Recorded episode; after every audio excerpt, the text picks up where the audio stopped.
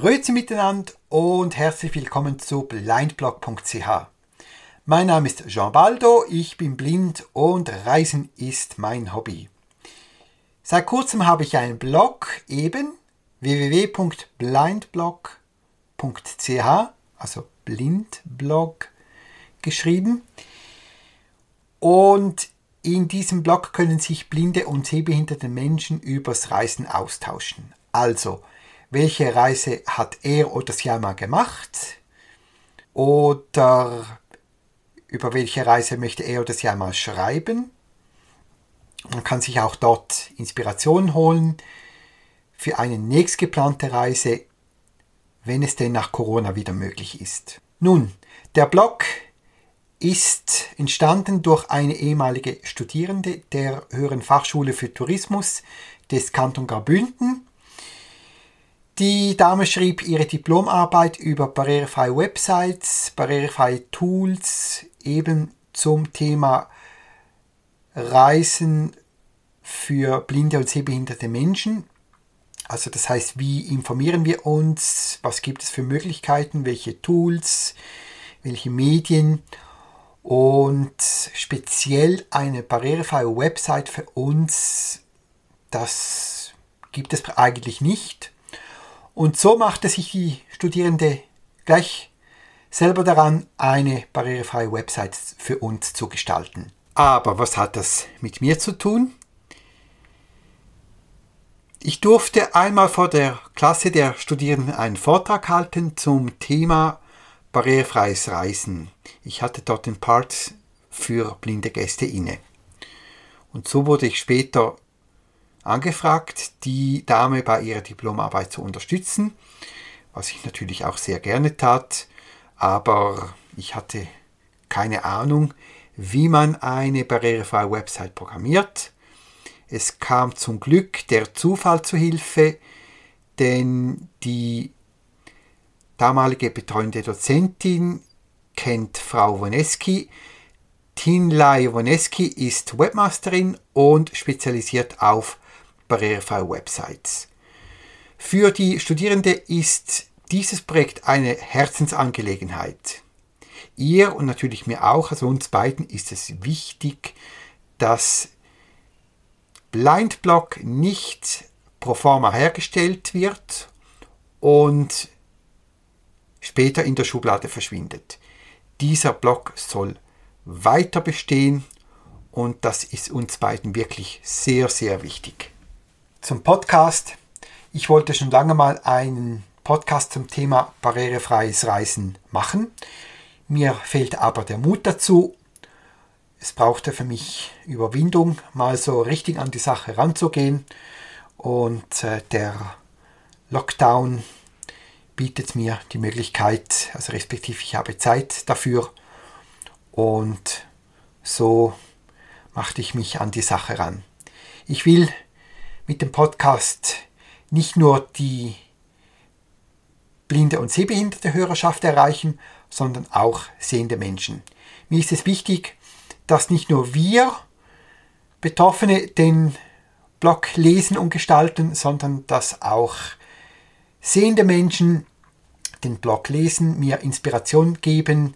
Vielleicht kennen Sie auch jemand, der blind ist respektive vielleicht haben Sie selber mit blinden Menschen auch Reisen gemacht und mir ist es wichtig, dass Sie sich auch austauschen können. Damit wir überhaupt reisen können, dafür braucht es Planung.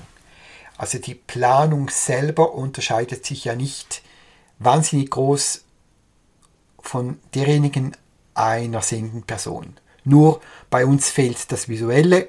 Wir achten uns vielleicht mehr auf die verbale Kommunikation, also auf Erzählungen, Mund-zu-Mund-Propaganda. Wir tauschen uns äh, gerne untereinander aus und wir können uns informieren über übers Internet, Radiodokus, eben Podcasts, Fernsehdokus. Das sind auch alles wichtige Tools wo wir uns auch über Reisen informieren können.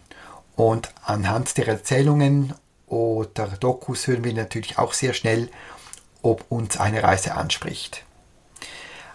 Angebote, die gibt es bei den verschiedenen Blindenorganisationen, also in der Schweiz zum Beispiel der Schweizerische Blinden- und Sehbehindertenverband in Bern oder der Schweizerische Blindenbund in Zürich. Die beiden großen Organisationen führen regelmäßig Reisen durch und dort kann man sich informieren. Wenn man spezifisch mit einer Beeinträchtigung eine Reise planen möchte, also zum Beispiel man ist im Rollstuhl oder hat sonst eine Einschränkung, dann gibt es ProCap.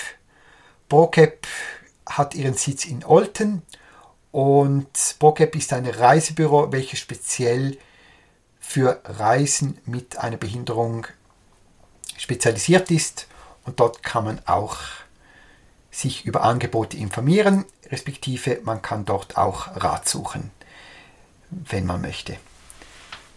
Hilfestellung, also wir blinde Menschen brauchen nicht 24 Stunden Betreuung, also dass uns ständig jemand zur Seite stehen muss und schauen, was wir da tun. Das nicht. Also wir reisen in der Regel mit Begleitung. Also wenn wir reisen, dann wenn, ist es, wenn wir jemanden besuchen, Verwandte, Kollegen, Bekannte, wie auch immer. Aber sonst eine Reise, also wenn wir wirklich so Städtereisen unternehmen, dann machen wir das in der Regel mit Begleitung. Und sehr wichtig, kommen Sie einfach normal auf uns zu und sprechen Sie uns persönlich an. Das ist mir wirklich sehr, sehr wichtig.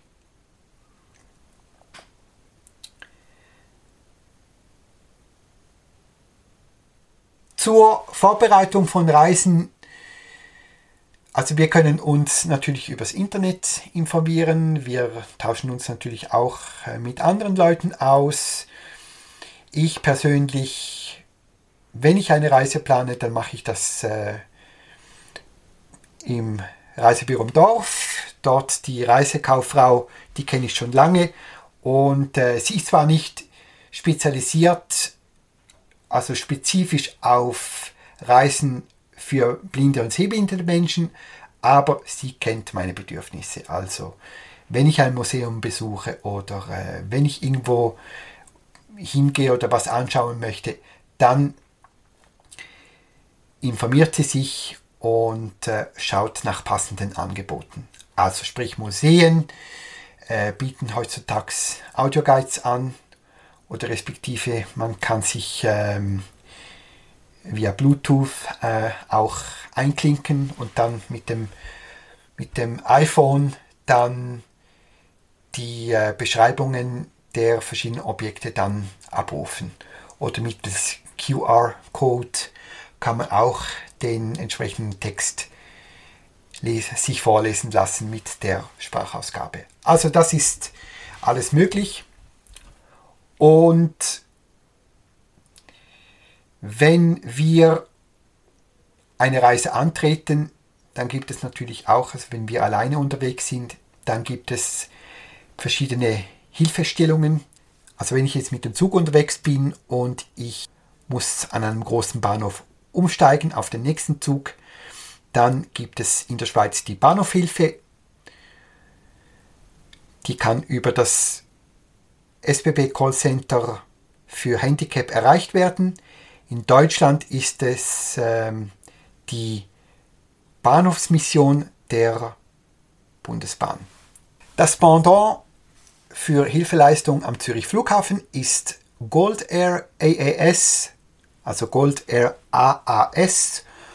Die Damen und Herren von dieser betreuenden Institution würden mich auch am Zug abholen, also wenn ich mit dem Zug am Zürich Flughafen ankomme und dann bringen sie mich äh, durch den ganzen Check-in, also machen den ganzen Check-in, durch den Zoll, Sicherheitskontrolle bis zum Flugzeug und dort würde ich dann vom, von der entsprechenden Crew übernommen.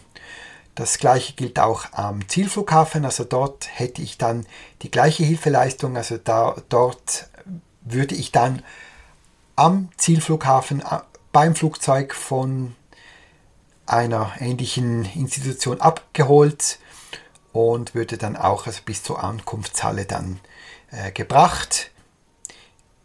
Die bedeutenden Personen würden so lange dann auch warten, bis ich dann abgeholt würde.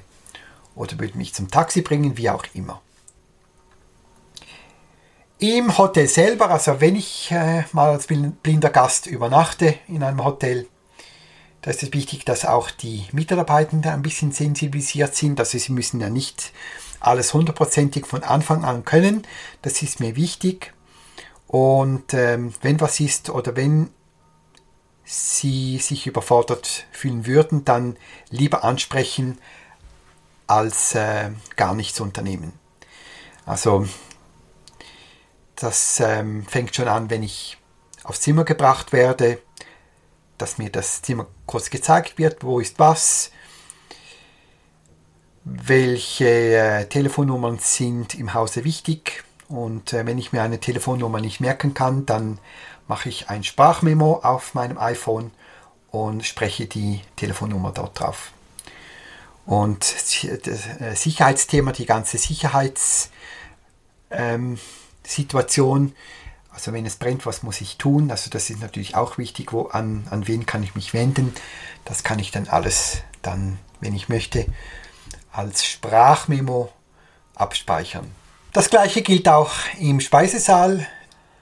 Die Servicemitarbeitenden sollten uns stets erklären, was sie tun. Also wird etwas eingedeckt, wird ein Teller abgeräumt oder wird das Getränk gebracht, was auch immer. Und wenn zum Beispiel das Essen gebracht wird, wir blinde Menschen orientieren uns wie auf einer Uhr. Also zum Beispiel auf 6 Uhr ist äh, das Fleisch, auf 9 Uhr das Gemüse und auf 3 Uhr die Nudeln zum Beispiel. Und nach dem Essen, da möchten wir vielleicht auch an die Bar gehen oder was auch immer. Und ähm, dort sollte uns dann die Service-Mitarbeiter dorthin begleiten oder äh, vielleicht wollen wir aufs Zimmer und da sollten wir auch dorthin begleitet werden. Denn das erste Mal in der Regel finden wir uns nicht sofort zurecht im Hotel und dann brauchen wir entsprechend Hilfe. Zur Nachbereitung einer Reise, dort ist es wichtig, wir können nicht einfach einen Fragebogen des Hotels nehmen, den kurz ausfüllen und dann wieder abgeben. Das geht so nicht. Wenn nach dem Aufenthalt gefragt wird, können wir uns per Mail mit dem Hotel austauschen, respektive äh, vielleicht werden wir vom Hotel angerufen und dann können wir uns über den Aufenthalt austauschen, also sprich Top oder, oder Flop. Also hoffen wir doch auf Top. Also, wir reisen gerne und das soll auch so sein. Wir haben gerne, wenn wir was erleben können. Also das gilt natürlich auch für mich. Und wenn ich reise, dann gehe ich in ein Land nicht als Tourist und liege vielleicht da 14 Tage am Strand rum, sondern ich möchte auch was Kulturelles sehen, ich möchte mich mit Land und Leute austauschen und mit ihnen auch ins Gespräch kommen. Auch wenn es kritisch ist, also wenn, wenn ich, ich möchte auch die andere Seite eines Landes sehen und hören, das ist mir wirklich wichtig. Weil sonst könnte ich gerade so gut zu Hause bleiben und in meinem Garten im Swimmingpool schwimmen. Das möchte ich nicht. Und darum wünsche ich Ihnen allen gute Reise und auf ein nächstes Mal. Und bevor ich mich für eine Reise in die Luft begebe, gibt es sicher noch genügend Luft nach oben. Dies ist mein erster Podcast und ich freue mich auf Ihr Feedback. Bis dann. Bye bye.